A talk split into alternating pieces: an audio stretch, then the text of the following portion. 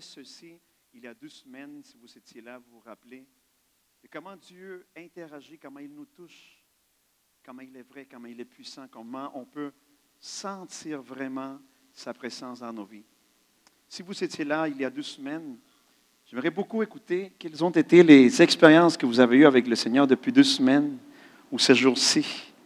Je voudrais savoir beaucoup, ça, ça nous bénit, ça euh, fortifie notre foi, ça, a raffermi notre foi aussi, et puis ça donne le goût à plus de gens de, chercher la présence de Dieu, de chercher ces expériences-là avec lui. Et puis, euh, je vais vous inviter, d'accord, de, le faire.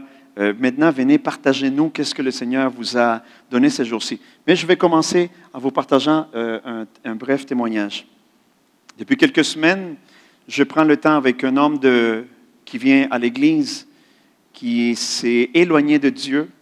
Et puis à chaque semaine, on a une rencontre pour restaurer sa vie spirituelle, pour restaurer sa relation avec Dieu et, et retrouver cet amour, retrouver cette fraîcheur, retrouver euh, une relation réelle qui est pressante, qui est constante à chaque instant dans sa vie. Il connaît déjà le Seigneur, mais il s'était éloigné. Et puis, il, est venu me voir, il m'a dit, j'ai besoin de retrouver cette relation avec mon Dieu. Je me suis éloigné, je ne veux pas être comme ça. Alors, on a pris quelques, quelques semaines à se voir, à chercher ensemble Dieu, juste nous deux. Et puis, le Seigneur agit.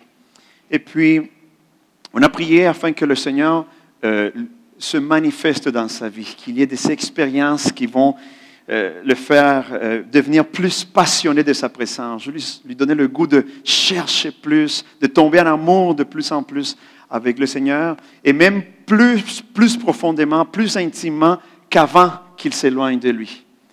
Et puis la semaine passée, il m'a dit, j'ai cherché le Seigneur ces jours-ci, j'étais seul, je l'ai cherché de tout mon cœur, et puis tout à coup, l'endroit s'est rempli d'une odeur qui était une odeur de, de bois et de fleurs en même temps. C'était, une odeur euh, unique. Et puis, je me suis réjoui, j'ai, reconnu la présence de Dieu. Euh, il m'a béni, je me sentais rempli. Euh, ma famille ressent les effets de sa présence parmi nous. Alors, on s'est réjoui là-dedans. Ce sont des, expériences réelles avec, avec lui, avec sa présence, avec son esprit.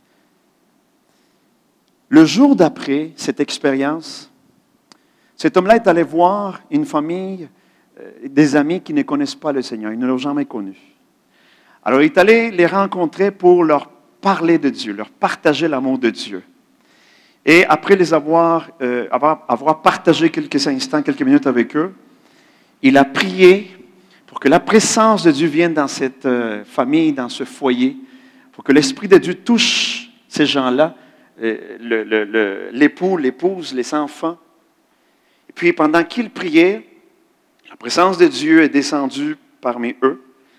Et puis la dame, l'épouse du monsieur, alors que ce frère était en train de, prier, de demander à Dieu de, de remplir l'époux hein, de sa présence, son épouse dit tout à coup,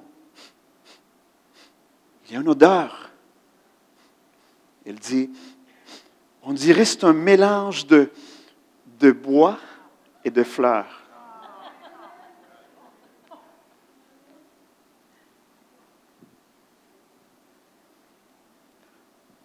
On a besoin d'être passionné de Dieu, juste être passionné de sa présence.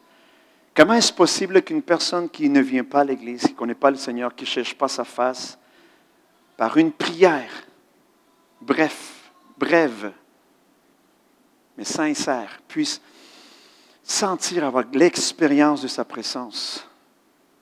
Si on le veut, on en a de lui. Y a-t-il quelqu'un qui, peut-être pas les mêmes expériences, mais une expérience, avez-vous senti sa présence? Avez-vous eu le toucher de sa présence ce jour-ci qui vous a béni ou qui a béni quelqu'un? Y a-t-il quelqu'un ici qui aimerait juste nous partager? Venez, s'il vous plaît.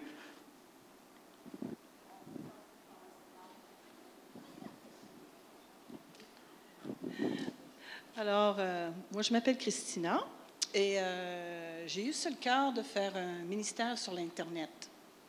Alors, euh, dernièrement, je dirais peut-être, ça fait à peu près une semaine, il y a une madame qui a perdu toutes ses dents et a, passé de 125 livres à 80 livres. Et elle était vraiment découragée. C'est une femme que je vois qui, qui c'est une salle virtuelle, elle vient, puis je vois son découragement. Alors, tout simplement, j'ai demandé comment je pouvais prier pour elle. Puis euh, j'ai dit, s'il y a des gens qui veulent de la prière, viens à la, la ch- la chambre de prière. Fait qu'on était dans la chambre de prière. J'ai prié pour quelques d'autres personnes lorsqu'il y a eu, euh, peu importe que c'était, mais pour elle, j'ai dit, euh, aujourd'hui, je sens que c'est une journée pour un miracle. Et euh, je sais que tu as des, la douleur dans la bouche et que tu manques les, dents et tu aimerais manger la nourriture. Alors, euh, j'ai prié pour elle et j'ai prié pour un, un miracle créatif. Et euh, j'ai encouragé de- de dire qu'elle a reçu les dents. Puis, on a vu tout un changement, vraiment tout un changement dans cette personne-là. Là, je le vois deux, trois journées plus tard. Puis, c'est autour de peut-être 4 heures du matin que moi, je, je fais du bonheur. Et euh, alors, j'étais vraiment, moi, bénie. Parce que là, euh, ce matin, j'ai rentré, puis j'ai rentré un petit peu plus tôt. Puis je la cherchais parce que je voulais la bénir, je voulais mettre des paroles de vie sur elle. Et euh, je- j'ai décroché, puis j'ai revenu. Puis là, dès qu'elle m'a vue, elle dit Ah, je te cherchais. Bien, j'ai déjà été là et je te cherchais parce que je voulais euh, dire des mots de vie sur ton corps, sur tes dents. Je voulais réclamer tes dents. Amen. Puis euh, elle a dit, tu étais déjà là? J'ai dit, oui, je te cherchais. Fait que là, j'ai été dans un autre- la salle, j'ai encore prié pour elle, j'ai tout nu dans la brèche, j'ai dit, tes dents, euh, Seigneur, on veut des nouvelles dents. Puis elle dit, mais là, je vais te laisser aller. J'ai dit, non, j'ai venu ici pour toi. Puis j'ai vu tellement un changement dans cette femme-là. Là. Elle dit, je sais que je vais avoir les dents, je sais que je vais avoir les dents. Puis là, elle m'a dit ce matin qu'elle a eu une songe. Elle grinchait les dents. Puis elle a ouvert sa bouche, elle a vu un dent. Non, j'ai dit, tu n'as pas juste vu un dent, tu as vu toutes tes dents. Fait que je rends gloire pour le Seigneur parce que pour moi, ça montre que, il y a des gens qui croient encore dans les miracles. Puis, euh, de, de vraiment, de se tenir dans la brèche. Même, c'est personne que je ne connais pas, mais j'ai vu un changement dans sa personne. Puis non doutant plus, j'ai vu un changement en moi. Je veux proclamer des, des miracles sur les gens. Puis je sais que les miracles sont toujours et pour aujourd'hui. Amen. Amen. Amen. Oh oui, qu'il y a des gens qui... On croit au miracle de notre Dieu. Amen. Si vous applaudissez pour le Seigneur Jésus, alors il faut le faire avec tout votre cœur.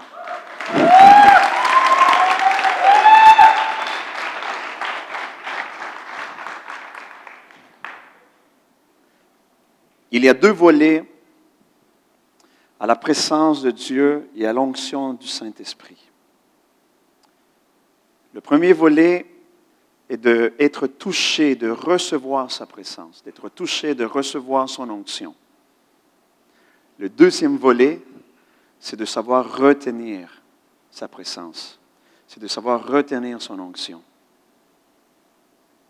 Ce n'est pas vrai que cela, ça devient automatique. Oh, c'est par sa grâce, je n'ai rien à faire.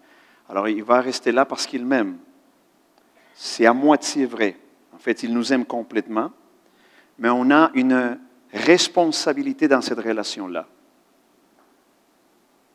Dans une relation entre deux personnes, s'il n'y en a qu'une seule qui agit, qui euh, bénit, qui prend soin de cette relation, qui s'investit dans cette relation-là, cette relation, mes chers amis, va se briser. Elle finira par mourir. Ce matin, je, vais vous partager ce deuxième volet de garder, de prendre soin de la présence de Dieu. Dans l'ancien temps, il y a eu un moment où Dieu a jugé les enfants d'Aaron parce qu'ils avaient péché fortement contre Dieu, ne s'étaient pas repentis. repentis. Puis Dieu les a jugés. Alors malheureusement, ils sont morts. Une chose, c'est d'être touché et recevoir l'onction. Et une autre chose, c'est de la retenir, de la garder sur soi. Ce jour où Dieu a jugé les enfants d'Aaron, ils devaient être enterrés. Et puis Dieu dit à Aaron, tu n'iras pas à l'enterrement de tes enfants.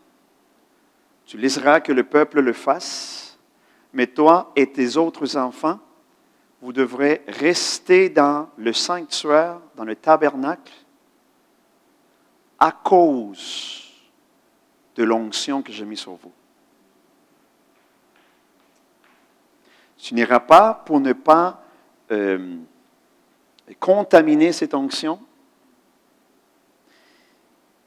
Tu n'iras pas parce que l'onction est un, est, un, est un, signe, un signal que ta vie m'appartient. Ta vie, ta vie est soumise. Dieu a restreint cette action.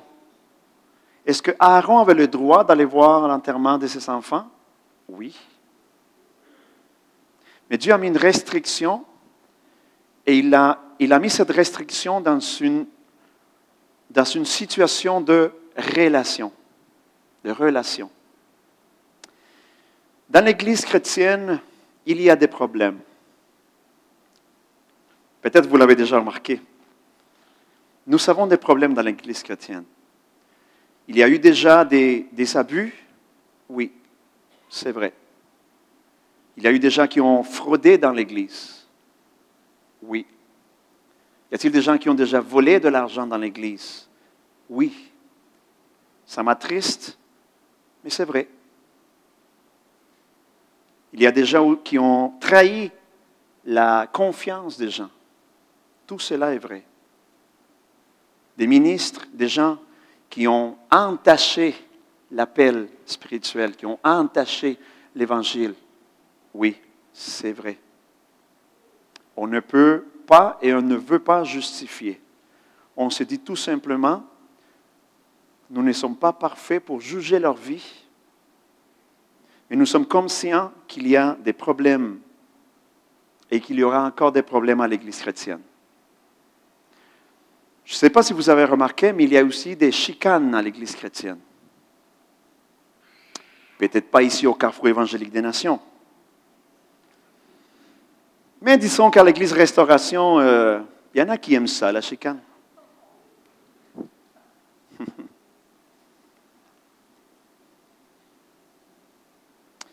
Mes amis, ce matin, je vous dirais, le, si je mets un titre, un, thème à, à, ce, à cet enseignement-là, je l'appellerai Jugement bon et juste. Ce que je veux vous partager, ça a à voir beaucoup avec la présence et l'onction de Dieu. Parce qu'on est en train de, présentement, nous vivons, nous profitons des manifestations de sa présence et de son onction. Mais cela ne doit pas nous faire oublier qu'il y a des dangers à ne plus prendre soin de cette onction. Il y a des dangers à s'assécher il y a des dangers à se vider de la présence de Dieu, à se vider de l'onction de Dieu. Êtes-vous avec moi ce matin? La Bible nous dit, cherchez à être rempli de l'Esprit Saint. Alors si je dois chercher à être rempli, ça veut dire que je peux être vide ou vidé. Ce matin, ce que je veux vous partager, c'est justement l'autre facette ou l'autre volet important de cette responsabilité que nous avons dans cette relation avec Dieu et la relation envers les autres personnes. Dieu a dit à Aaron, il y a une onction sur toi et sur tes enfants, alors à cause de cette onction, voici la façon de comment tu dois te comporter dans cette relation avec tes enfants. D'accord? Alors, la vie chrétienne, c'est une question des relations. Une relation avec Dieu, une relation avec les, gens. avec chaque, chaque personne qui est ici, une relation avec beaucoup de gens. Voilà la vie chrétienne. Et comme dans toute relation, il y a des turbulences, il y a des hauts et des bas, il y a des, malentendus, il y a des, on a des différends, il y a des chicanes. Des fois, ça devient des gros problèmes. Des fois, ce genre de situation devient si grande que les églises sont euh, brisées, sont euh, frappées, qui sont divisées, qui sont meurtries à cause de ces différends-là. Voici l'importance du pourquoi je veux vous, parler de ceci. Le Seigneur Jésus a fait une prière dans le chapitre 17 de Jean en faveur de ses disciples. C'était le dernier instant ou le dernier moment qu'il vivait avec ses disciples. Alors, il allait les laisser tout seuls. Il élève une prière, une supplication devant le Père, afin qu'ils soient gardés. Et dans cette prière, Jésus dit, Père, je te demande que ces hommes, ces femmes deviennent un comme toi et moi, Père, nous sommes un, je prie afin que ce soit la même chose pour eux. Si nous lisons le verset 21, s'il vous plaît. Jean 17, 21 nous dit,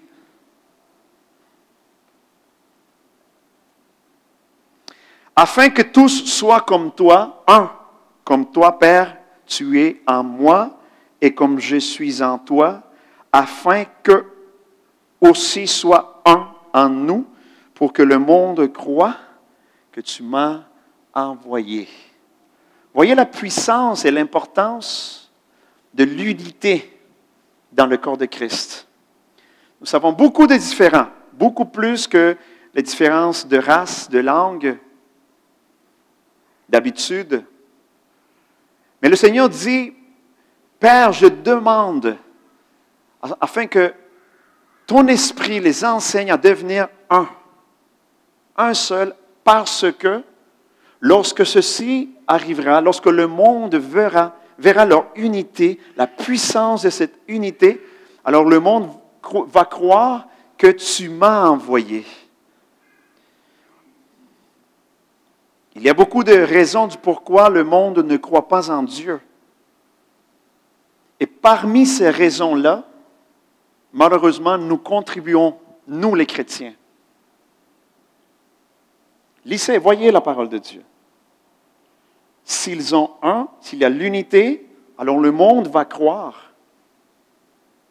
Alors si le monde ne croit pas, c'est qu'il y a une partie de cette incrédulité qui est due à cause qu'on ne sait pas comment traiter, comment gérer nos différends. Est-ce que vous me suivez ce matin? Si on ne sait pas gérer ce genre de choses, alors c'est un, comment on dit, trampa en français? Un piège, voilà. Trampa, piège. Si on ne sait pas gérer ce genre de choses et ces différents-là qui sont là, ça ne sert à rien de vouloir enlever nos différents. Ils sont là ils seront là. Notre responsabilité, c'est de savoir gérer nos différends selon le cœur de Dieu, selon sous la direction du Saint-Esprit. Parce que sinon, c'est un piège qui deviendra euh, euh, euh, comme une distraction qui va nous va nous mettre nos, cœurs, notre regard, ce qui n'est pas important, et on va délaisser l'onction. On va, on va plus prendre soin de la présence de Dieu. On va plus prendre soin de l'onction du Saint-Esprit à cause de ces distractions-là. D'accord? Alors Jésus a fait cette prière. Je veux, Père, je te demande qu'il soit un. Et quel est le niveau d'unité que Jésus attend de nous? C'est la, la même unité que lui a avec son Père. Une unité parfaite dans l'esprit. Cela a beaucoup à voir avec sa présence en nous et parmi nous et l'onction de Dieu parmi nous. Je répète, nous sommes en train de vivre un temps extraordinaire qui va s'augmenter de plus en plus. Il y a des centaines de, malades à, guérir au nom de Jésus. Il y a des prisonniers spirituels à délivrer, à affranchir dans le nom de Jésus-Christ. Il y a des situations, il y a une histoire à transformer dans notre province du Québec. Est-ce que vous dites Amen à cela? Cela, on est en train déjà de le vivre. Mais depuis le commencement de l'Église chrétienne, nous avons vu ce, ce, mouvement de Dieu, cette puissance de Dieu se manifester à une grande échelle, de telle façon que, en une seule prédication de, de, de l'apôtre Pierre, 3000 personnes donnent leur vie à Christ. Ensuite, 5000 personnes en un seul coup. Donc, c'était puissant. Par contre, il y a eu ce piège devant eux. Le piège de devenir un, d'être vraiment en, unité, parce que nos différents peuvent nous faire perdre cette puissance, cette onction, et en plus, ça va contribuer à ce que le monde ne croit pas que Jésus a été envoyé par le Père. Alors, les relations nos relations parmi nous sont très importantes pour garder la présence de Dieu et l'onction du Saint-Esprit. Par exemple, nous sommes ici ce matin dans la maison de Dieu. Nous prenons le temps ensemble d'adorer son nom, de rester dans la douceur de sa présence. Il vient nous toucher, il vient nous rafraîchir. Son esprit est réel, on le ressent, on est touché. Nos cœurs, nos, nos émotions sont touchées par son onction, par sa sainteté. On est béni. Mais au retour chez nous, cela peut probablement euh, devenir un chaos. Et puis on perd tout ce qu'on a expérimenté dans la présence de Dieu. Pourquoi? À cause d'une relation, relation de couple ou relation avec les enfants, les enfants avec les parents ou d'autres parentés. Est-ce que vous me comprenez? Alors une chose, c'est de recevoir, d'être touché par la puissance et l'onction de Dieu, et une autre chose, c'est de savoir la garder et prendre soin de cette onction. Le Seigneur Jésus a dit, Marc chapitre 3, verset 25, allez-y avec moi, Marc.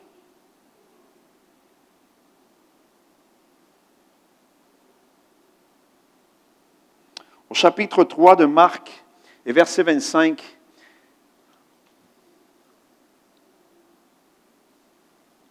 qu'on peut l'avoir? Merci.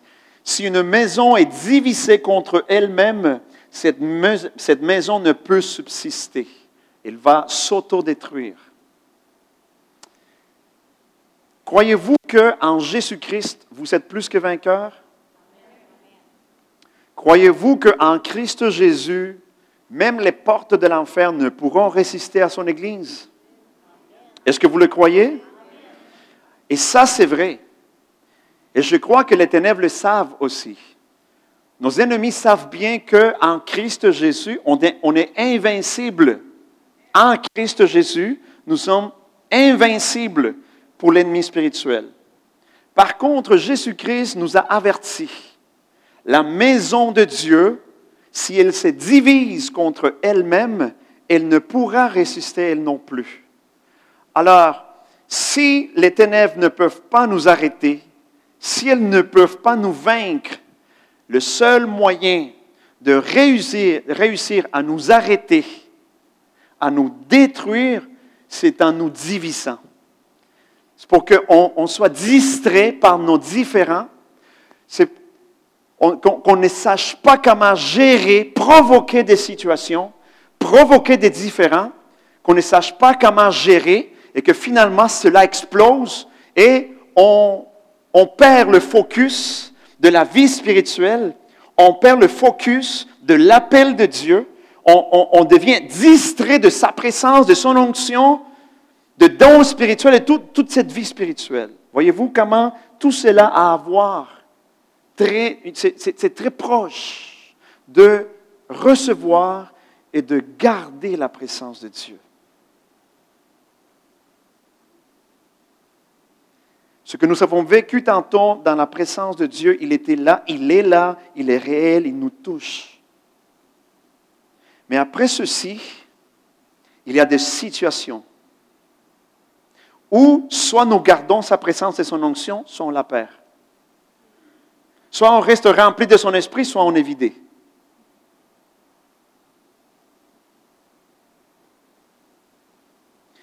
Dieu est réel et il touche nos vies. On a des expériences avec lui. Est-ce que vous le croyez? Écoutez, c'est vrai. Mais les expériences spirituelles qu'on a avec Dieu, elles ne, ne nous changent pas. Elles ne transforment pas nos vies.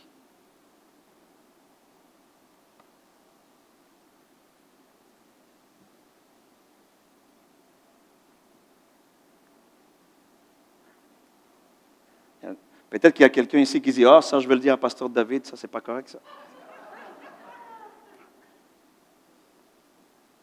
Moi, je vous dis, je pense qu'il va écouter l'enregistrement lui-même. Les expériences avec Dieu sont un cadeau pour nous. On a accès à être touché par lui, par son esprit, ressentir dans notre corps ressentir sa, fraîcheur, le vent de sa présence, le vent, la puissance de son esprit. Et on a des vraies expériences. Mais ne cherchez pas à avoir ces expériences pour être transformés. Ces expériences-là, c'est la présence de Dieu qui nous est donnée, c'est un cadeau. Si les expériences spirituelles avec Dieu, transformées, euh, pourraient transformer la vie de quelqu'un, alors le peuple d'Israël aurait été le peuple le plus parfait sur la terre.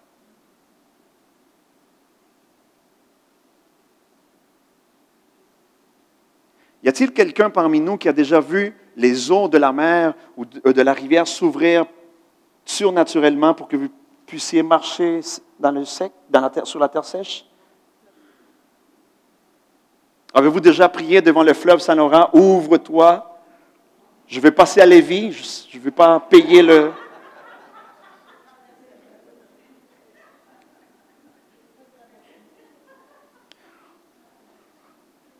Ne vous trompez pas. Les expériences avec Dieu sont pour nous. On doit en profiter, on doit les vivre. Mais Israël a vécu continuellement des expériences encore plus impressionnantes de celles que nous sommes en train de vivre présentement. Des expériences extraordinaires qui venaient de Dieu. Ils ont même tous, tous, dites avec moi tous, tout le peuple a entendu la voix de Dieu en même temps et ils sont tous compris. Par contre, même si pendant 40 ans, ils ont eu des expériences avec Dieu réelles, son esprit qui agissait puissamment. Même après 40 ans d'expérience, Dieu a dit, voilà un peuple qui est dur dans, son cœur et qui, qui reste rebelle, année après année, expérience après expérience. Ce qui transforme notre vie, c'est les décisions qu'on prend de vivre selon la parole de Dieu ou pas. Quand on décide ce qu'on va faire, comment on va gérer nos différends, cela va transformer nos vies. Quand on décide qu'on ne va pas répliquer à quelqu'un qui nous accuse, quelqu'un qui nous juge, et on ressent que c'est injustifié, qu'on ressent que c'est trop dur, et qu'on reste dans le silence, en attendant que le Seigneur le tue.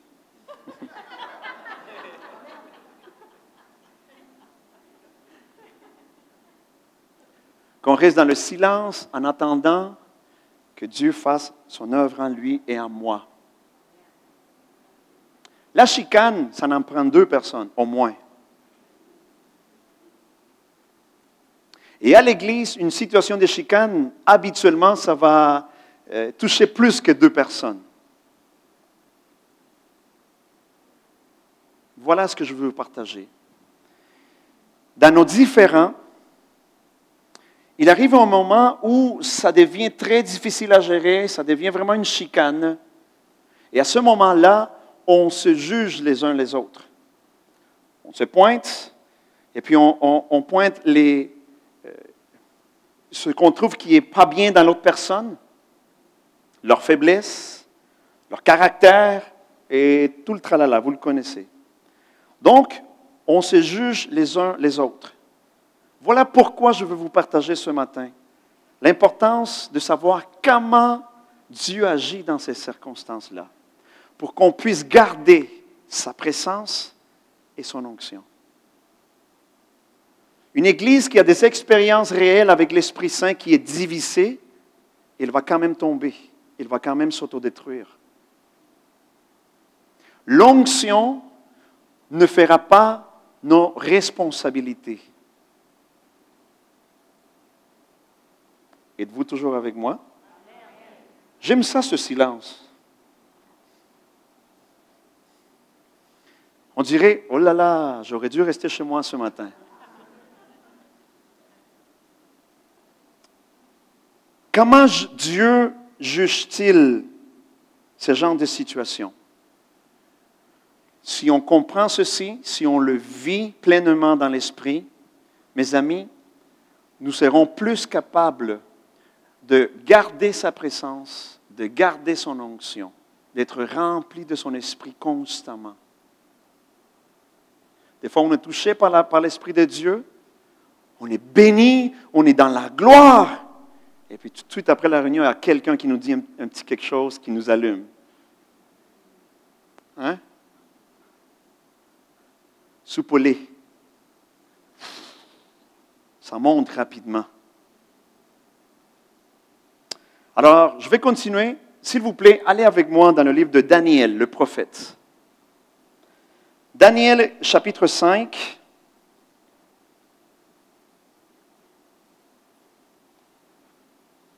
Le prophète,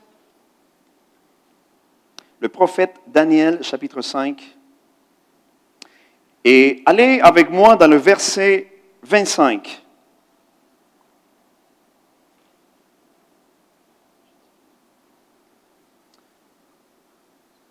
Voici l'écriture qui a été tracée. Comptez, comptez, pesez et divisez. Et voici l'explication de ces mots. Comptez verset 26. Dieu a fait les comptes de ton règne et y a mis fin. 27. Pesez. 27. Pesez. Tu as été pesé dans la balance.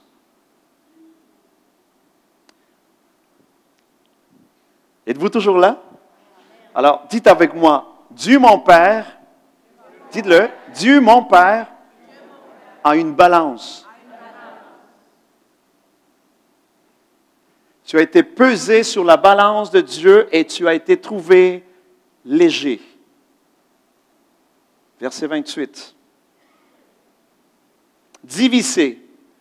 Ton royaume sera divisé et donné aux Mèdes et aux Perses. Verset 29. Aussitôt, Belshazzar donna des ordres et l'on revêtit Daniel de pourpre et on lui mit au cou un collier d'or et on publia qu'il aurait la troisième place dans le gouvernement du royaume. Verset 30. Cette même nuit, Belshazzar, roi des Chaldéens, fut tué. Alors, comment Dieu juge-t-il nos différents? Comment Dieu fait en sorte pour rendre justice dans nos différends? Diviser, diviser, peser. Non, euh, euh, euh, je reviens. Arrêtez de me confondre. Compter, compter, peser et diviser. Comment Dieu justifie les, situations et, et la vie des gens? Il compte, il compte, il pèse et il divise. Belshazzar était le roi des Chaldéens. Et puis, il a fait un, festin, une grande fête, une très grande fête. Il a invité ses hauts fonctionnaires, mille au total. un petit parti de mille personnes, en plus de toutes ces femmes auxquelles il était marié, en plus de ses concubines. Donc, il y avait du monde dans la, dans la cabane. C'était le party, c'était la musique, c'était le péché, c'était l'orgie. Et puis, à un moment donné, durant la fête, Belshazzar dit, mon père, il a conquis le, peuple juif, et puis il a pris les ustensiles de la maison de leur Dieu, et puis les a gardés. Il a dit, vous savez quoi? Ils n'ont jamais servi. Allez les chercher. On va leur donner utilité. On va faire la fête, puis ça va être ces ustensiles-là que je veux qu'on utilise pour notre fête. Alors, ils ont fait cela, et, donc ils ont commencé à boire dans les euh, vases saints qui étaient loin pour l'utilisation du culte à Dieu uniquement. Alors, il a commencé à faire ça. Il a, il a, euh, il n'a pas respecté la présence de Dieu. Il n'a pas respecté ce qui était saint de Dieu, ce qui était pour Dieu. Et pendant cette fête-là, il y a une main, simplement une main humaine, qui est apparue et qui a commencé à écrire sur, sur le mur où ils s'étaient réunis. Et il a écrit ceci. Diviser, euh, compter, compter, peser, diviser. Alors, Belshazzar, il a dit, et en fait la Bible nous dit, il est devenu euh, blanc comme un drap, ses, ses, genoux ont fléchi, il, était... Euh, euh, il avait très peur. Comment on dirait ça? Effrayé, voilà. Donc il est... C'est quoi ça? Et puis, il a tout de suite dit, je veux que tous les devins, tous ceux qui savent euh, deviner toutes ces choses-là.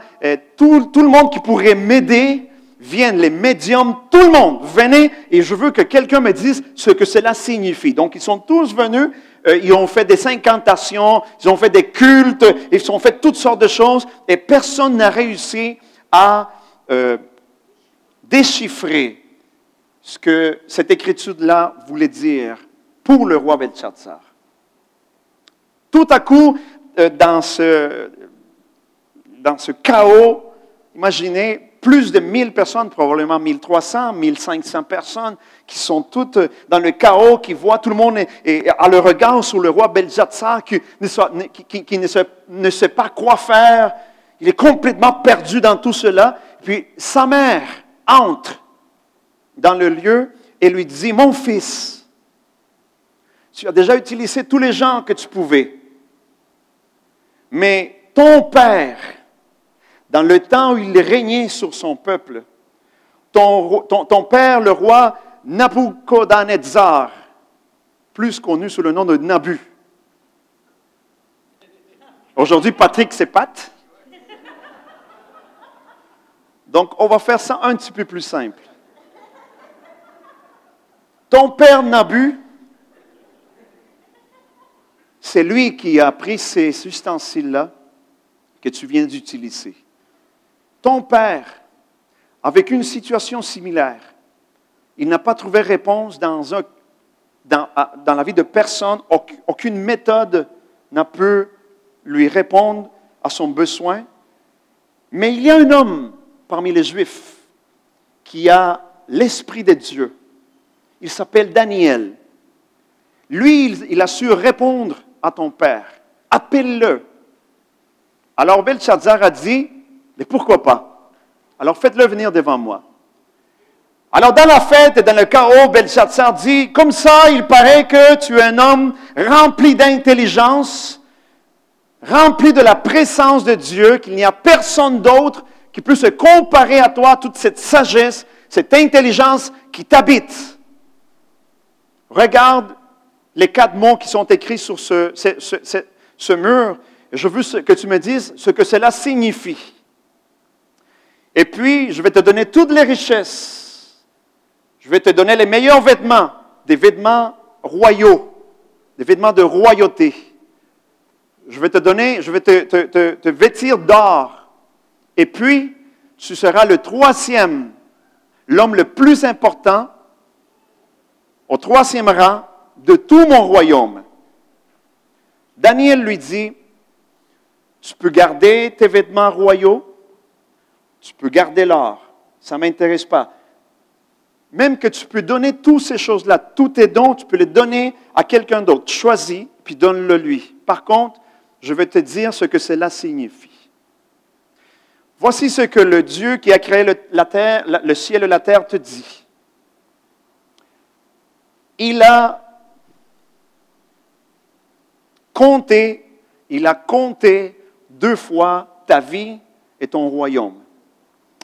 Si on pense finance, si on compte, ça veut dire qu'on prend le temps de voir exactement qu'est-ce qu'il y en a avec nos finances. Donc, on prend le, temps de faire une étude, de vérifier, de superviser où on en est. Voici ce que Daniel dit avec Tchadzar. Dieu a superviser ta vie, et pas juste une fois, mais deux fois. Il a fait une fois, il a pris le temps de te voir. Il a pris le temps de voir où tu en es dans ta vie spirituelle. Et une fois qu'il a terminé son examen, il a refait à nouveau. Et puis, il t'a mis sur sa balance. Et il a pesé quel est le poids que tu as en tant que personne. Suivez-moi, c'est très important. Ton père, c'est lui qui avait pris ses ustensiles, mais il a reconnu qu'il y a des choses qui appartiennent à Dieu il a, et il a respecté cela.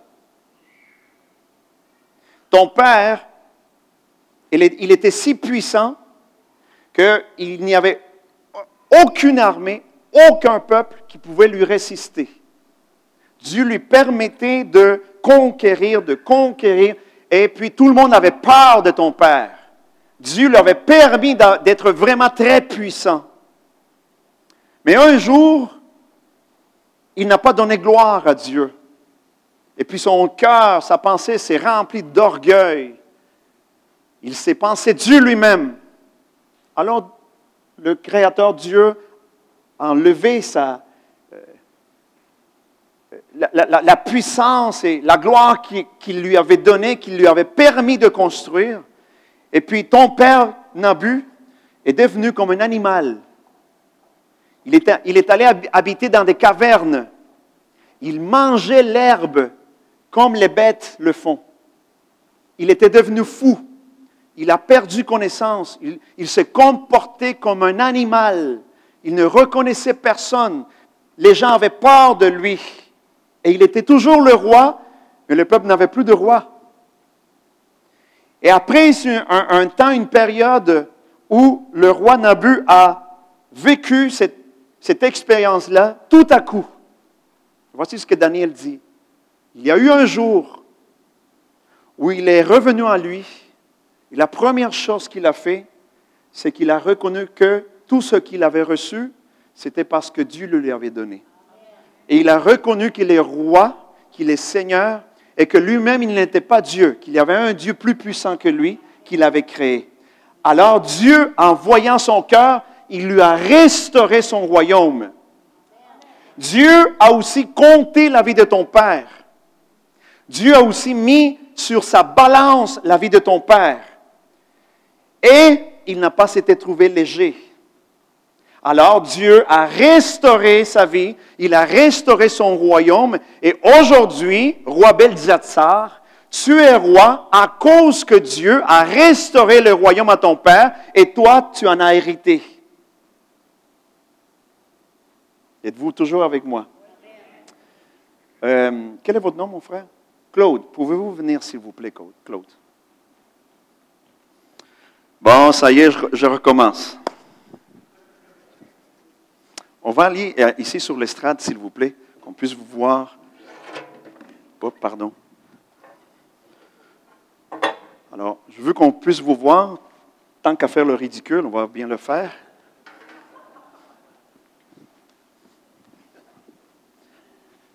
Alors, mes, mes, amis,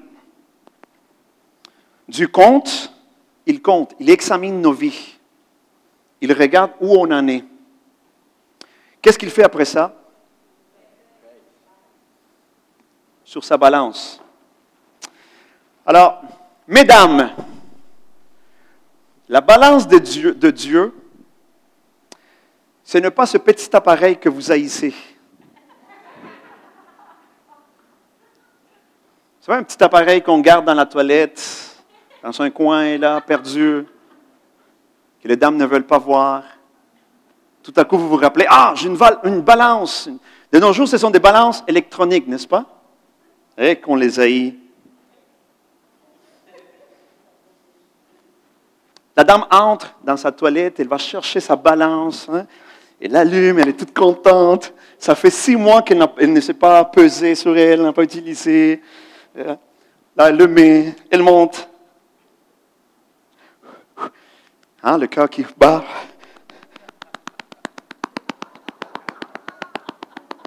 Ah, je savais. Oui, je le savais. Et défectueuse. Je le savais.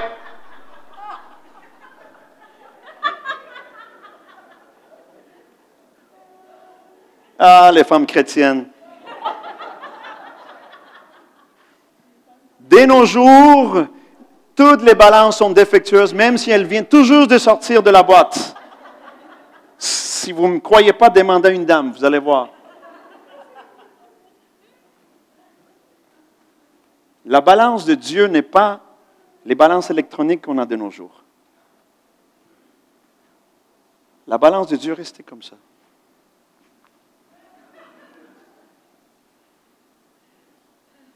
Quel est le symbole du ministère de la Justice? Une balance. Ce n'est pas une balance électronique. Voilà la balance, mais pas lui, là, imaginez. Voilà la balance que la Bible nous décrit, la balance de Dieu.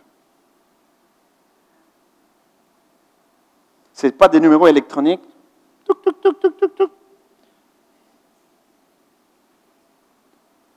tu es trop gros dans la présence de Dieu. Ce n'est pas ça. Donc, la balance qui est là, il y a le, euh, le bâton au milieu pour garder l'équilibre, n'est-ce pas? Mais justement, pour garder bien l'équilibre, il y a deux euh, comme chaînes et au bout, il y a comme des petits plateaux, n'est-ce pas? D'un côté, comme de l'autre.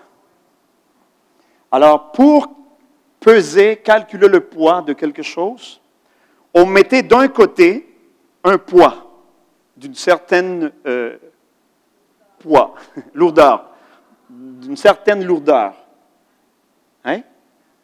d'une certaine masse, voilà. Et puis, on la mettait d'un côté et de l'autre, l'objet à être pesé. OK. Juste pour ne pas vous fatiguer, parce que là, vous allez rester longtemps ici. Alors, prenez des petits breaks. Voici comment Dieu juge les situations, les différents qui nous arrivent.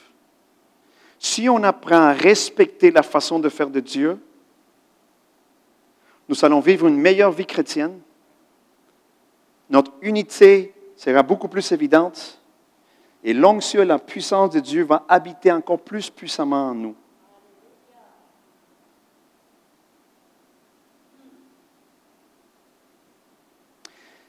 Les ténèbres savent les Écritures. Satan connaît les Écritures.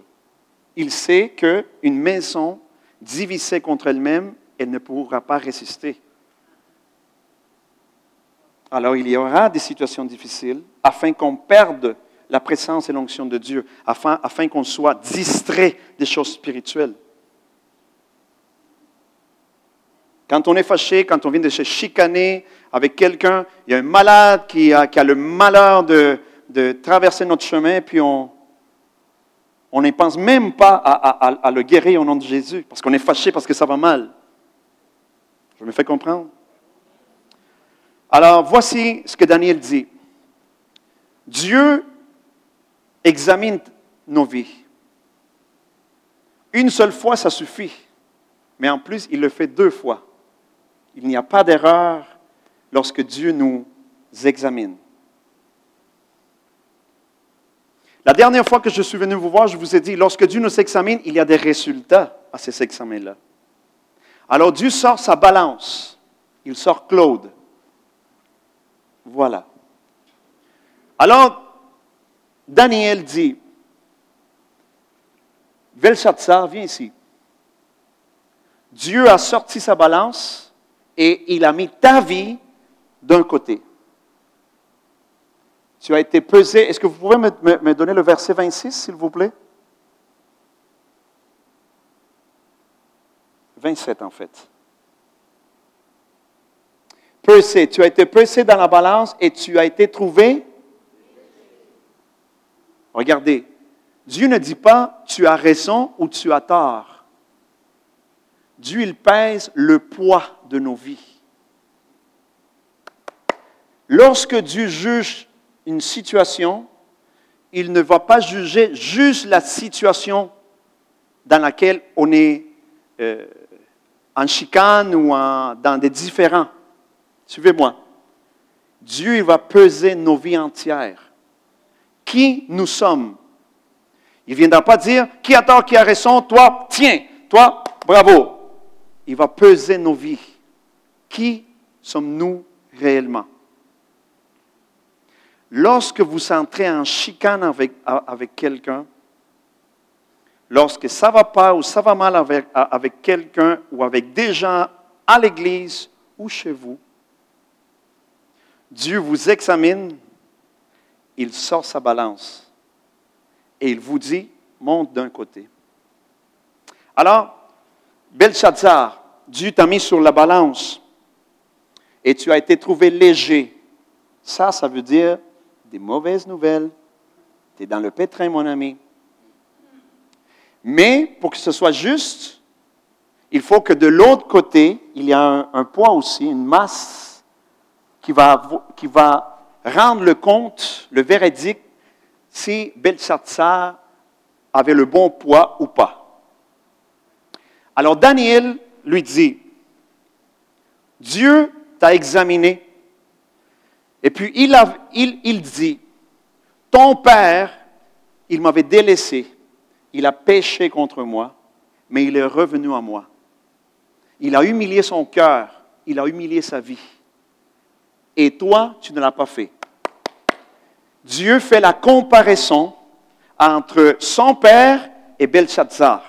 Donc, si Belshazzar était ici, est-ce que vous pourrez venir, s'il vous plaît? Guy. Denis, mais c'est ce que je dis. Denis. C'est pratiquement pareil, Denis, Guy. Alors, Belshazzar recevait plus. S'il te plaît, mon ami, viens, viens, viens. On va faire un petit changement. Viens, viens. Continue à recevoir. Alors, tu deviens Belshazzar. Belshazzar, tu as été mis sous la balance de Dieu. Mais, pour que son jugement soit juste, alors regardons ton Père. D'où tu viens? Quelle a été ton école? Qui t'a enseigné? Souvent, nous allons être confrontés à ce genre de situation à l'Église chrétienne avec les gens justement qui nous enseignent le chemin de Dieu. Souvent, on va voir, on aura des différences et les ténèbres vont essayer d'exploiter au maximum ce genre de situation. Comment Dieu va juger nos différends avec les gens de l'Église, avec nos leaders à l'Église, avec les ministres, avec les pasteurs? avec ceux qui nous enseignent la parole, avec ceux qui nous enseignent la vérité? Il va tout simplement nous appeler les deux sur sa balance. Si vous avez un différent avec le pasteur David, Dieu va dire, OK, c'est correct. Tu es fâché, tu as jugé sa, vie, OK, c'est correct. Viens, monte sur la balance. Tu vas être d'un côté, et puis pasteur David va être de l'autre côté. Je prends l'exemple du pasteur David parce que c'est votre pasteur ici à l'église locale. Alors Dieu, il ne va pas juger la situation dans laquelle vous êtes mal à l'aise ou vous êtes fâché ou il y a des différends. Dieu jugera selon le poids de vos vies entières.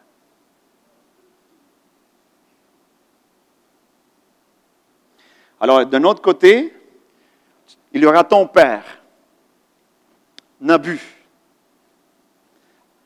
Lorsque la balance de Dieu commence à, à peser, à faire le poids, il y en a un qui était plus maigre, qui était plus léger.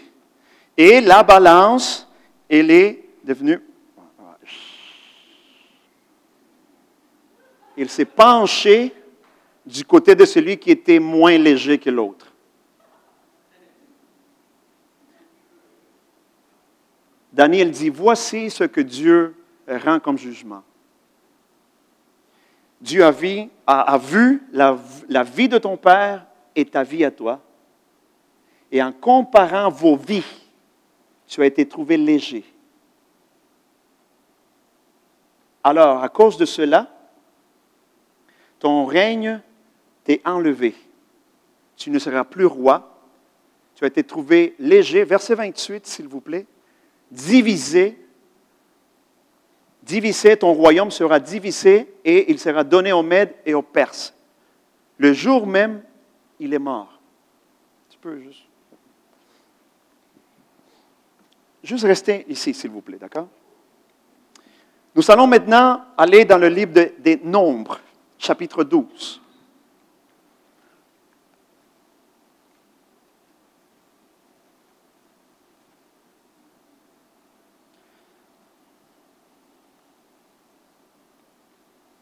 Puis, je vais lire à compter du verset 1, puis je vais lire beaucoup plusieurs versets afin qu'on puisse ensemble recevoir cette parole de bénédiction, qu'on puisse être béni par ce principe.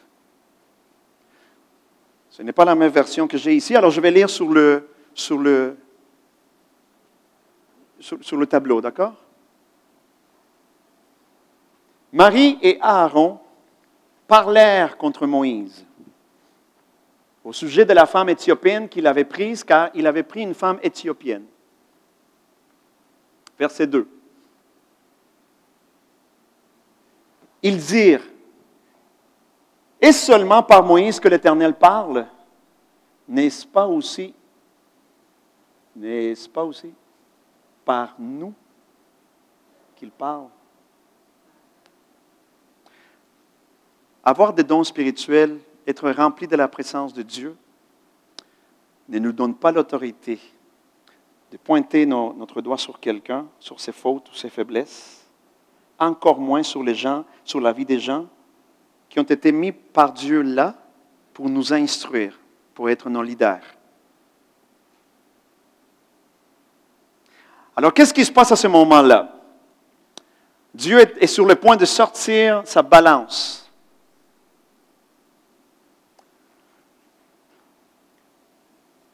Pourquoi est-ce que Marie et Aaron étaient fâchés contre Moïse à un tel point qu'ils ont dit, Moïse, il parle au nom de Dieu, mais nous aussi. Moïse a entendu la voix de Dieu, mais nous aussi. Alors, lui, il a commis une grosse faute. Alors, il va falloir qu'on le mette en discipline, puis nous, on va guider le peuple. Il a pris pour femme une Éthiopienne. Et quel était le problème de cela? Eh bien, c'est que Moïse avait dit au peuple d'Israël, voici que le Seigneur nous dit, ne prenez pas de femme, ne prenez pas d'homme, ne faites pas d'alliance avec une personne qui ne soit pas de notre race, de notre peuple. Il est totalement interdit d'avoir des, alliances avec n'importe quel genre, n'importe quelle race, n'importe quel peuple, et encore moins de se marier avec eux. Alors, il ne faut pas le faire, c'est un péché. Alors, qu'est-ce que Moïse a fait dans le culte d'Israël? Bien, il a préparé des PowerPoints dans le dessert.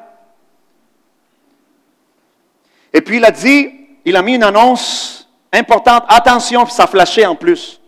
Il a mis des écrans géants partout dans le dessert qui annonçaient, attention, il ne faut pas prendre des femmes ou d'hommes, d'époux ou d'épouses d'une autre race. Il ne faut pas le faire, c'est un péché. Ne le faites pas, faites pas d'alliance.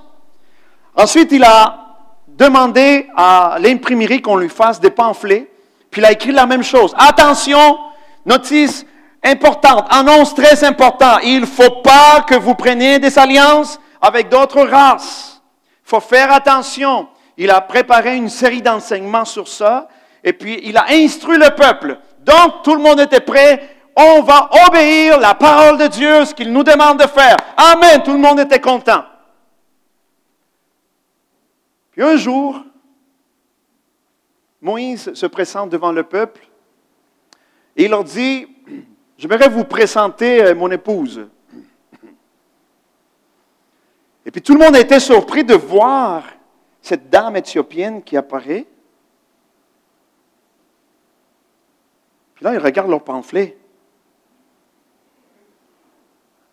Et là, c'était, ben oui, c'est bien écrit, il faut, faut pas prendre de femmes. Euh, mais là, je ne comprends plus. C'est, quoi ça, ce, prophète-là? C'est lui-même qui fait le contraire. Alors, euh, Là, on fait quoi? Qu'est-ce qu'on fait? Puis là, ça s'est répandu. Qu'est-ce qu'on fait? Qu'est-ce qu'on fait? Qu'est-ce qu'on doit faire? Il faut juger. Il faut juger. Le prophète s'est trompé. tout le monde le sait. On le voit là. Regarde, c'est écrit sur les panneaux. Tu vois, sur l'autoroute, c'est écrit pas d'alliance avec les autres. C'est clair pour tout le monde. Alors, qui doit prendre la relève? Bien, les autres leaders. Marie et Aaron. Elle qui était prophétesse, lui qui était le leader principal de la race sacerdotale. C'est par Aaron que, tout cela a commencé. C'est par Marie qu'on voit des femmes prophétesses de Dieu. Alors, ils ont tombé dans le piège. Ils se sont dit, ben, nous, on entend la voix de Dieu, on a des dons spirituels, on est utilisé par Dieu. Si Moïse s'est trompé, mais on va prendre sa place. Il ne peut pas continuer à exercer. Attention, on va continuer à lire, s'il vous plaît. Verset 3. Et l'Éternel l'entendit. Qu'est-ce qu'il a entendu? Aaron et Marie. Les mots de Aaron et Marie. Or, Moïse était un homme fort patient. Cela peut se traduire aussi, il était doux. C'était un homme doux. Plus qu'aucun homme sur la face de la terre. Et on continue, s'il vous plaît. Soudain, l'Éternel dit à Moïse, à Aaron et à Marie, Allez-vous trois à la tente d'assignation. Et ils allèrent tous les trois. L'Éternel descendit dans la colonne de nuée et il se tint à l'entrée de la tente. Il appela Aaron et Marie qui s'avancèrent tous, tous les deux. Et il dit, écoutez bien mes paroles. Lorsqu'il aura parmi vous un prophète, c'est dans, une vision que moi, l'Éternel, je me révélerai à lui. C'est dans un songe que je lui parlerai. Il n'en est pas ainsi de mon serviteur Moïse.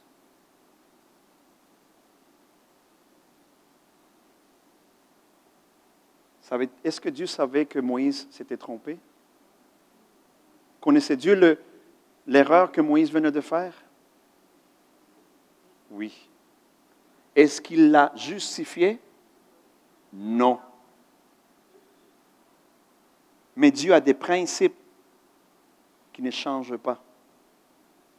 Un de ces principes-là, c'est lui qui juge.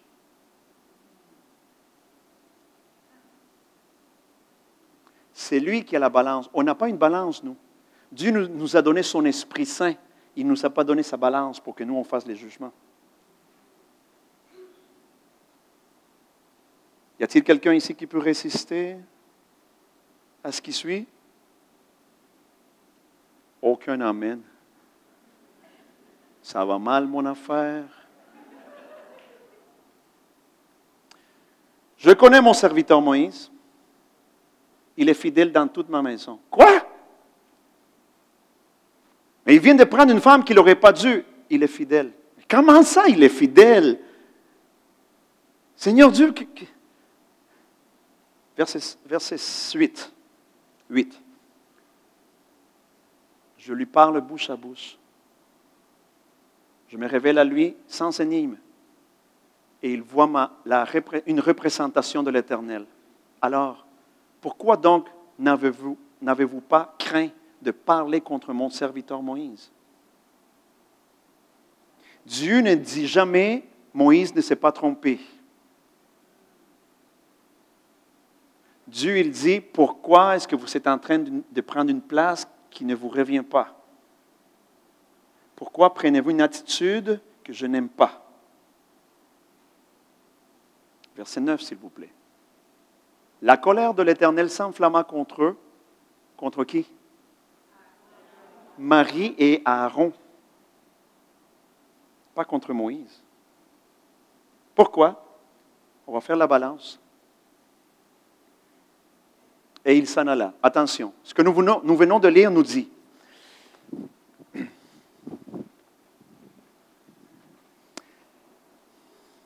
S'il te plaît, viens, viens, viens ici. Je vous présente, chers amis, Marie et Aaron.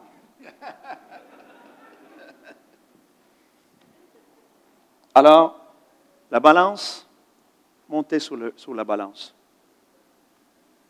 il y a un poids qui se fait. Hein? La balance qui, qui va d'un bord. D'un autre côté, et qu'il a l'onction, lui, il sait déjà d'avance qui s'en vient. D'un autre côté, voici ce que Dieu dit. Moïse, viens ici. Monte de l'autre côté.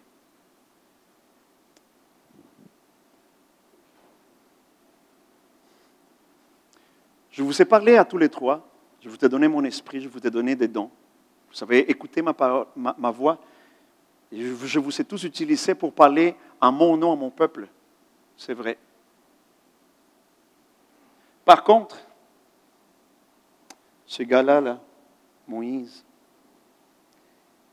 il n'y a aucun homme sur terre qui soit aussi doux, aussi humble de cœur, je ne retrouve personne avec son attitude dans toute ma maison.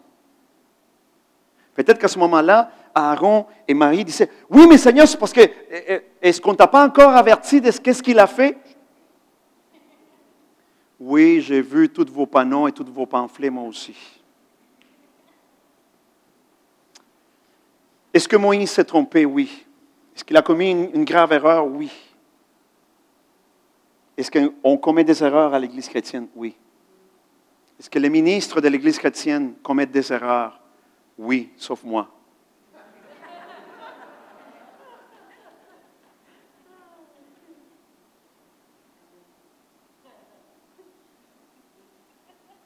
Le problème que cet amène, ce n'est pas ma femme qui l'a dit, voyez-vous. Alors, et la balance, la balance. Et puis, voici ce que Dieu dit.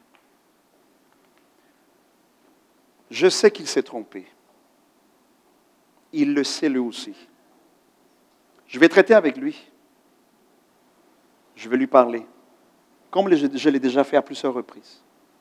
Mais laissez-moi vous dire, cet homme-là, dans le dessert, il avait un cœur pour moi. Cet homme-là, même s'il avait des faiblesses, des choses qui, qui, lui, qui lui étaient impossibles pour faire l'œuvre à laquelle je l'avais appelé Il m'a dit oui. Cet homme-là a toujours cru. Cet homme-là a toujours obéi. Même devant les plus grandes difficultés, il savait qu'il pouvait mourir dans cette mission-là. Et il a toujours dit oui. C'est un homme qui aime les gens. C'est un homme qui aime mon peuple. C'est un homme qui a toujours prié en votre faveur. Il a vu aussi vos, vos faiblesses, vos péchés, vos erreurs. Il n'a jamais venu devant ma présence pour demander à ce que je, fasse un jugement contre vous. Il n'a jamais demandé à ce que je vous tue. Il n'a jamais demandé à ce que je vous châtie. Il s'est toujours présenté devant moi pour demander ma miséricorde et ma grâce sur vous. C'est un homme que je le connais. Depuis qu'il est tout jeune, il est à l'Église. Il a servi dans tous les ministères. Il a donné sa vie, sa jeunesse pour mon royaume. Je l'ai vu sortir dans les rues. J'ai vu cet homme-là lorsqu'il était étudiant au primaire, au secondaire, comment il partageait l'Évangile. Je le voyais au, à l'heure du lunch, comment il se débattait avec ses amis. Je l'ai, je vu à l'université, comment il se débattait contre les, les, les, mauvaises doctrines, les mauvaises philosophies de ce monde, et il continuait avec foi à partager, avec amour à partager. Je le connais. J'ai vu ses sacrifices. J'ai vu ce que vous n'avez jamais vu. Je connais ce que vous n'avez jamais connu de sa vie. Je connais sa vie secrète. Connais comment il passe des heures et des heures à chercher ma face, ma présence. Il est toujours patient. Il reste là le temps que je lui demande. Un jour, je lui ai demandé de s'éloigner pendant 40 jours. Il n'allait pas avoir de nourriture, pas d'eau. Il, il, allait être déconnecté de tout. Et puis, savez-vous qu'est-ce qu'il m'a dit? Il m'a dit, je le ferai avec plaisir, Seigneur. Et il l'a fait. Maintenant, il s'est trompé. Il a commis une erreur. Mais est-ce que cette erreur-là va enlever tout le poids spirituel que cet homme-là a depuis sa toute jeune enfance ou son adolescence ou sa jeunesse? Est-ce que je me fais comprendre, mes amis? Oui, on a des différends. Oui, on voit des erreurs dans nos, frères, dans nos sœurs. On voit des erreurs dans nos leaders, dans nos pasteurs, dans les ministres de l'Église chrétienne. Oui. On ne doit pas dire non. C'est vrai. Il faut voir nos différends. Pour devenir un, pour être unis, on ne doit pas cacher nos différends. On doit les voir, on doit les affronter, on doit les gérer selon le cœur de Dieu. Alors lorsque vous, êtes en chicane avec, avec quelqu'un, Rappelez-vous, si vous voulez entrer dans la chicane, si vous voulez que Dieu agisse dans cette situation-là, au moins assurez-vous que vous avez un poids spirituel meilleur que l'autre personne. Vous me suivez? Revenons à Belshazzar et Nabu, son père. Alors, lorsque Dieu le pèse, il dit, maintenant le jugement. Ton père a perdu le royaume, mais il a, il a été restauré. Tu viens de perdre le royaume et il ne sera pas restauré. Pourquoi? Parce que ton poids est léger. Tu ne fais pas le poids. Moïse, devant Aaron et Marie, c'était la même chose. Je connais Moïse depuis toujours. Je sais quel est son poids spirituel. Maintenant, vous avez demandé, attention, quand on est en chicane avec, avec quelqu'un, toujours, on va souhaiter que quelque chose se passe. On va toujours vouloir un jugement, un résultat à ça. Par exemple, je suis en chicane avec euh, euh, un placier ou le, chef des placiers. Alors, ça va mal, on a vraiment, ça ne va pas, notre relation est vraiment, on, on est en chicane, on ne peut plus se voir, on n'est plus capable de se donner la main, se serrer la main, puis il y a quelque chose qu'on ressent, on, essaie de s'éviter. Alors, je pense que c'est une personne qui ne devrait pas être le chef des placiers. Il ne devrait même pas être placier. Qu'est-ce que c'est ça? C'est le résultat qu'on attend du jugement. Vous me suivez? Alors, Marie et Aaron dit, Puisque nous, on entend aussi la voix de Dieu et que Dieu nous utilise pour guider son peuple, alors Moïse ne devrait plus le faire. Donc, ils ont demandé un résultat de ce jugement-là. Mais lorsque Dieu les a mis sur sa balance et que Moïse était l'homme qui avait le poids spirituel, voyez comment Dieu parle de, la vie de Moïse. Il a, fait la même chose avec le roi Nabucodonosor. Il a, dit comment était toute sa vie. Je vous laisserai le, devoir d'aller, de continuer à lire euh, euh, euh, le prophète Daniel, chapitre 5. Allez, allez lisser cette histoire. Et vous allez voir comment Dieu commence à parler de toute la vie de Nabucodonosor. Moïse aussi. Alors, le jugement qu'on a demandé, le jugement que Marie et Aaron ont demandé, ils ont demandé à ce que Moïse ne continue pas à diriger le peuple de Dieu, qu'il ne soit pas maintenant la voix de l'Éternel pour son peuple. Alors, Dieu a dit, vous savez demander un jugement et il va se faire. Lorsqu'on entre en chicane avec quelqu'un et qu'on demande un jugement, Dieu va sortir sa balance, va mesurer notre poids et il va donner un résultat à la fin. Le résultat, c'est que Dieu les juge et il nous dit, bon, quelle est votre chicane? On la présente, alors il dit, qu'est-ce que tu demandes comme jugement? Alors on dit, voici, je pense que c'est une personne qui ne devrait pas être le chef de placier, il ne devrait même pas être placé, c'est une personne qui, je ne sais pas, il y a quelque chose de bizarre, là, je le sens dans mon esprit. D'accord. Donc, tu veux qu'il soit enlevé du service. Oui, c'est ça. Je pense que, non, il y a trop de, trop de choses là, qui ne vont pas dans sa vie, puis non, non, non, il ne devrait pas être un serviteur à l'Église. OK. Alors Dieu, il fait il met sur sa balance le poids. Il dit, voici, c'est Aaron et Marie qui sont trouvés légers. Alors, ce que vous avez demandé à ce qu'il ne soit plus la voix de Dieu, alors ce jugement va retomber sur vous. Vous me suivez? Ce qu'on demande en tant que jugement, c'est cela qui va s'accomplir. Mais si moi je demande quelque chose sous la vie de quelqu'un, quelqu'un qui, soit enlevé du service, c'est ce que je demande. Et c'est moi qui ai trouvé léger devant la présence de Dieu. En fait, c'est moi qui va être enlevé du service. Alors, on se retrouve perdu dans toutes sortes de chicanes, de situations, de difficultés. On commence à se, pointer les uns les autres, des fois, puis on, on, rend des jugements, on demande à Dieu de faire justice, de faire des choses, des changements à l'Église. Alors, on perd le focus des choses spirituelles. On est distrait par ces choses-là et l'Esprit de Dieu devient attristé et il s'éloigne. Il laisse le temps à Dieu de faire le jugement. Et malheureusement, on voit des gens qui, leur vie commence à être asséchée spirituellement. Il y a des fois, il y a des fois où c'est à cause d'un différent qui est devenu plus grand. Ils ont commencé la chicane. Ils n'étaient plus capables de se saluer. Ils ils évitaient la personne. Et puis, ils ont demandé un jugement, mais c'est eux qui ont été trouvés légers. Alors, le, jugement tombe sur eux-mêmes. Mes amis, l'unité n'est pas automatique. L'unité, elle, elle se travaille. Vous allez être utilisé pour guérir des malades encore plus. Vous allez recevoir encore plus de visions de Dieu. Vous allez avoir encore plus de son onction sur vous et des expériences extraordinaires avec Dieu. Mais s'il y a un piège devant, lorsque quelque chose ne va pas avec quelqu'un, lorsque vous voyez des erreurs chez quelqu'un, lorsque vous voyez des erreurs chez les leaders, chez les ministres de Dieu, c'est là que la motivation de notre cœur sera mise à l'épreuve.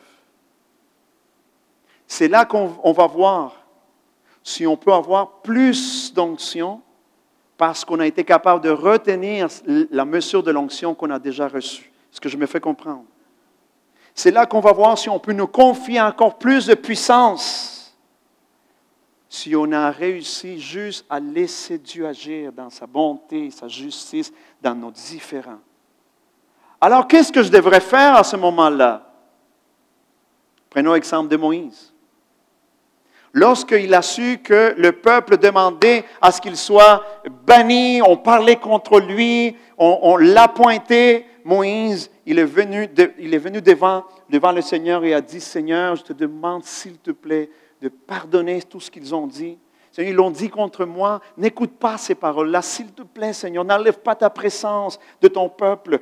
Nous t'appartenons tous, Seigneur, pas juste moi, nous sommes tous ton peuple. S'il vous plaît, Seigneur, reste avec nous. Donne-nous ta présence, donne-nous ta puissance. Seigneur, comment les gens vont savoir que ta grâce est sur nous? Si tu n'es pas avec nous, alors Seigneur, viens, n'écoute pas ces paroles. Et les paroles du peuple n'étaient pas contre Dieu, c'était contre Moïse.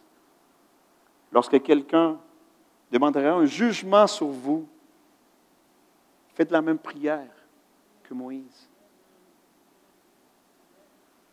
Seigneur, peut-être que, c'est vrai. C'est peut-être vrai que j'ai ce genre de tempérament. Je ne me rends pas compte. Peut-être que je me sens vraiment très mal d'entendre ce que cette personne-là a dit. Mais Seigneur, il y a une chose qui est plus importante. C'est ton onction. C'est ta présence. Puis dimanche prochain, quand on va être ensemble à l'église, je veux plus de ta présence sur moi et sur la personne. Je ne veux pas qu'on soit distrait. Je ne veux pas juger la vie de, nos leaders, de nos ministres. Je sais qu'ils vont commettre des erreurs. Même des fois lorsque c'est évident.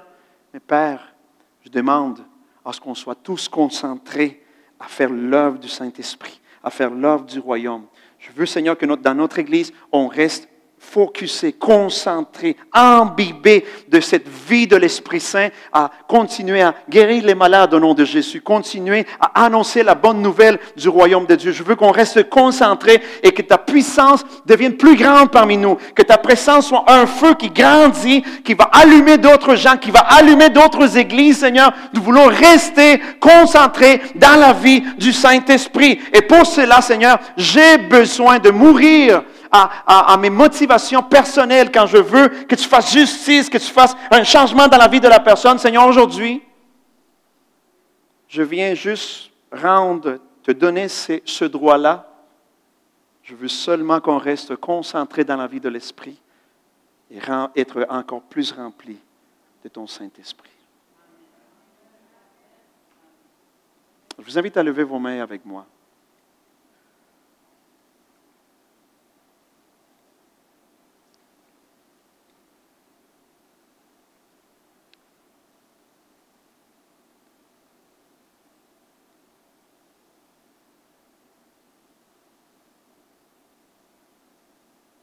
Lorsque quelqu'un est responsable d'un travail à faire, d'un ministère, lorsque quelqu'un est ministre, il est tout à fait normal de voir plus ses fautes,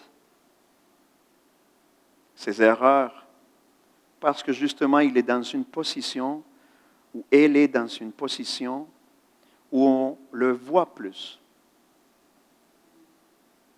Lorsque quelqu'un est responsable de quelque chose et qu'il se trompe, c'est beaucoup plus évident. À ce moment-là, ne le pointez pas avec votre doigt.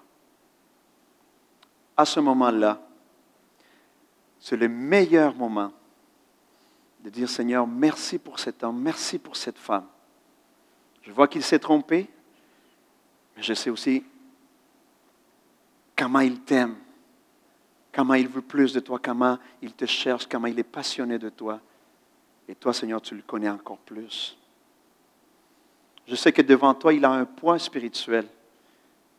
Et en plus, ta parole nous enseigne que nous sommes tous en train d'être perfectionnés, que tu continues à faire ton œuvre en nous, Seigneur. Je veux qu'on reste concentré sur les choses spirituelles. Je veux, Père, je prie qu'on soit une église qu'on soit une maison qui n'est pas divisée contre elle-même, mais qu'on puisse se respecter dans nos différences, se respecter lorsqu'on voit des erreurs chez les autres. Je veux les respecter, mes frères, mes sœurs. Je veux les accompagner, qu'on puisse grandir ensemble. Au moment où vous allez voir les erreurs chez vos frères, chez vos responsables, vos leaders, vos ministres, vos pasteurs, mes amis, Priez en leur faveur. Bénissez-les. Demandez plus de la présence de Dieu sur eux. Demandez plus de la grâce de Dieu sur eux. Je vais vous inviter, pour finir, quelques instants brièvement à chercher quelqu'un. Vous allez prier pour quelqu'un, le bénir, rendre grâce à Dieu pour la vie de cette personne-là, la présence de Dieu sur elle, la l'onction de Dieu sur elle, et vous allez prier sur elle afin que cet esprit d'unité coule en elle et en vous, afin que nous soyons unis en Christ Jésus pour devenir un, afin que le monde croit que Jésus est le Fils de Dieu, qu'il a été envoyé par le Père. Alors je vous invite à chercher quelqu'un, chercher quelqu'un, mes amis, merci beaucoup. Vous pouvez rester ici si vous voulez, vous pouvez revenir à votre siège. Puis cherchez quelqu'un avec qui vous allez faire cette prière brièvement. Cherchez quelqu'un. Prenez-les par, la main, l'épaule, avec, avec respect. Cherchez quelqu'un, vous allez le toucher avec respect. Vous allez prier avec respect sur sa vie.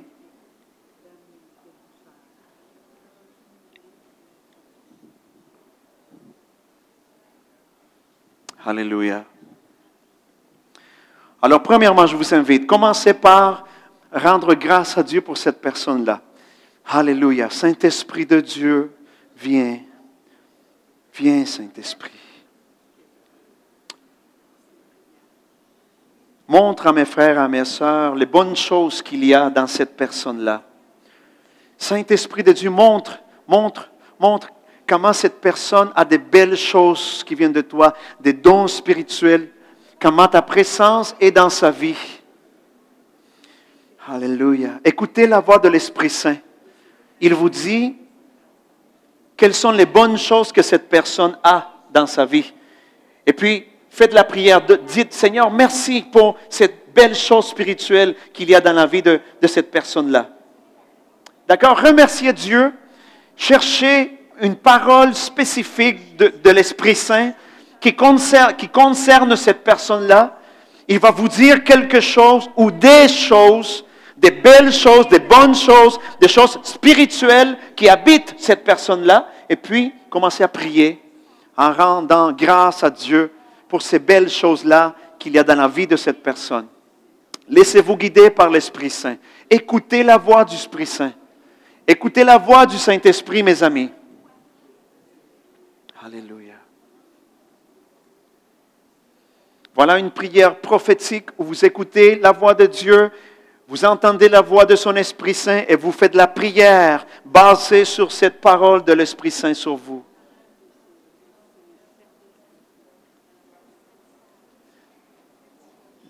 Est-ce que cet homme, cette femme-là est un serviteur dans l'Église, dans son ministère? Donnez, rendez grâce à Dieu pour, pour le service qu'elle fait à l'Église, pour les dons spirituels, pour les dons du service que cette personne-là a, qu'elle montre.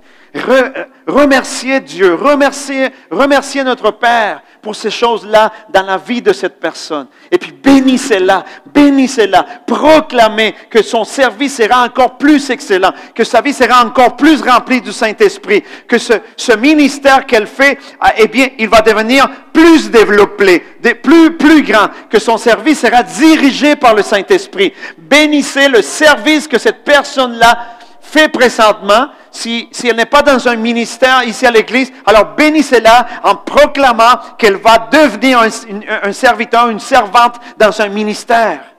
Mais bénissez sa vie de service. Alléluia.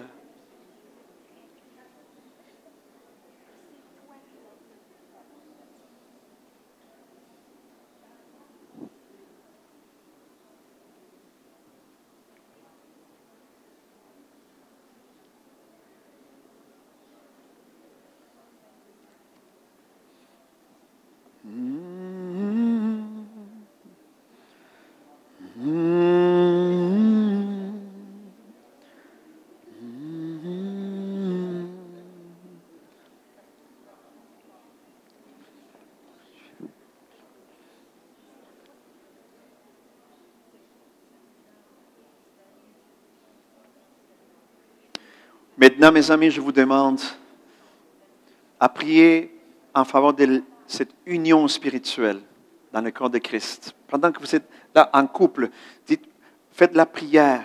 Dites, Seigneur, je veux que avec mon frère, ma soeur, on devienne un. Nous sommes différents, mais nous sommes unis dans nos différences. Il y a des choses qu'on voit différemment, mais on reste unis dans l'onction, unis dans la recherche de ton esprit, unis dans le baptême du Saint-Esprit, dans le baptême du feu. On reste unis. Et je veux travailler, je veux travailler pour qu'on reste unis. Je veux m'impliquer dans cette unité. Je veux aussi devenir humble de cœur pour qu'on reste unis. Je veux investir mon cœur dans mes relations avec mes frères, mes sœurs. Je veux donner ma vie pour l'unité. Je veux rester dans le silence lorsque la chicane euh, euh, euh, devient forte, lorsque la chicane vient. Je veux rester dans l'humilité.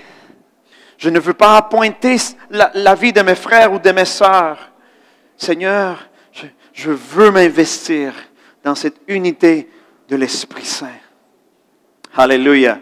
Et dans cette prière, mes chers amis, demandez s'il vous plaît, on va finir, mais demandez s'il vous plaît, demandez Seigneur, enseigne-nous à devenir un.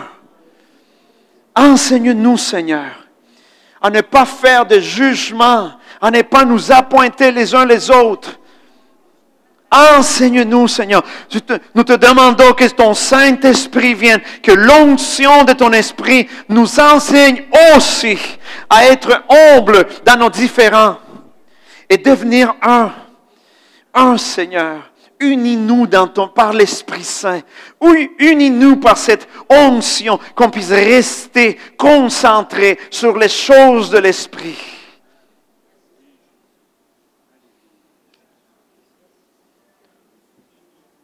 Au nom de Jésus. Avez-vous déjà eu une mauvaise attitude dans une situation comme celle-là? Avez-vous déjà jugé injustement selon ce que nous venons d'étudier? Avez-vous déjà mal agi dans une circonstance comme celle-là? Je vous invite seulement brièvement à dire, Père, pardonne-moi. Pardonne-moi, Seigneur.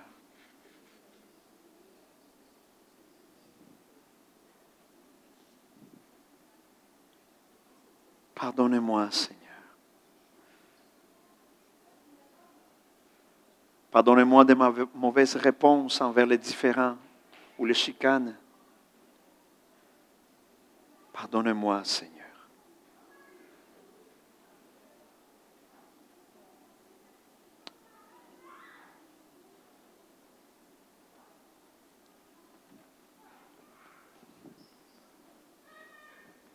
Nous prions au nom puissant de Christ Jésus.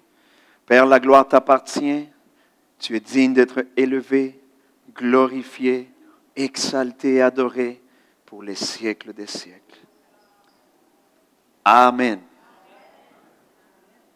Si vous trouvez une ou deux personnes près de vous qui sont sympathiques, dirigez-vous à, elles ou à eux et dites-leur, je t'aime dans le nom de Jésus, dans l'amour de Jésus. Je t'aime dans l'amour de Jésus.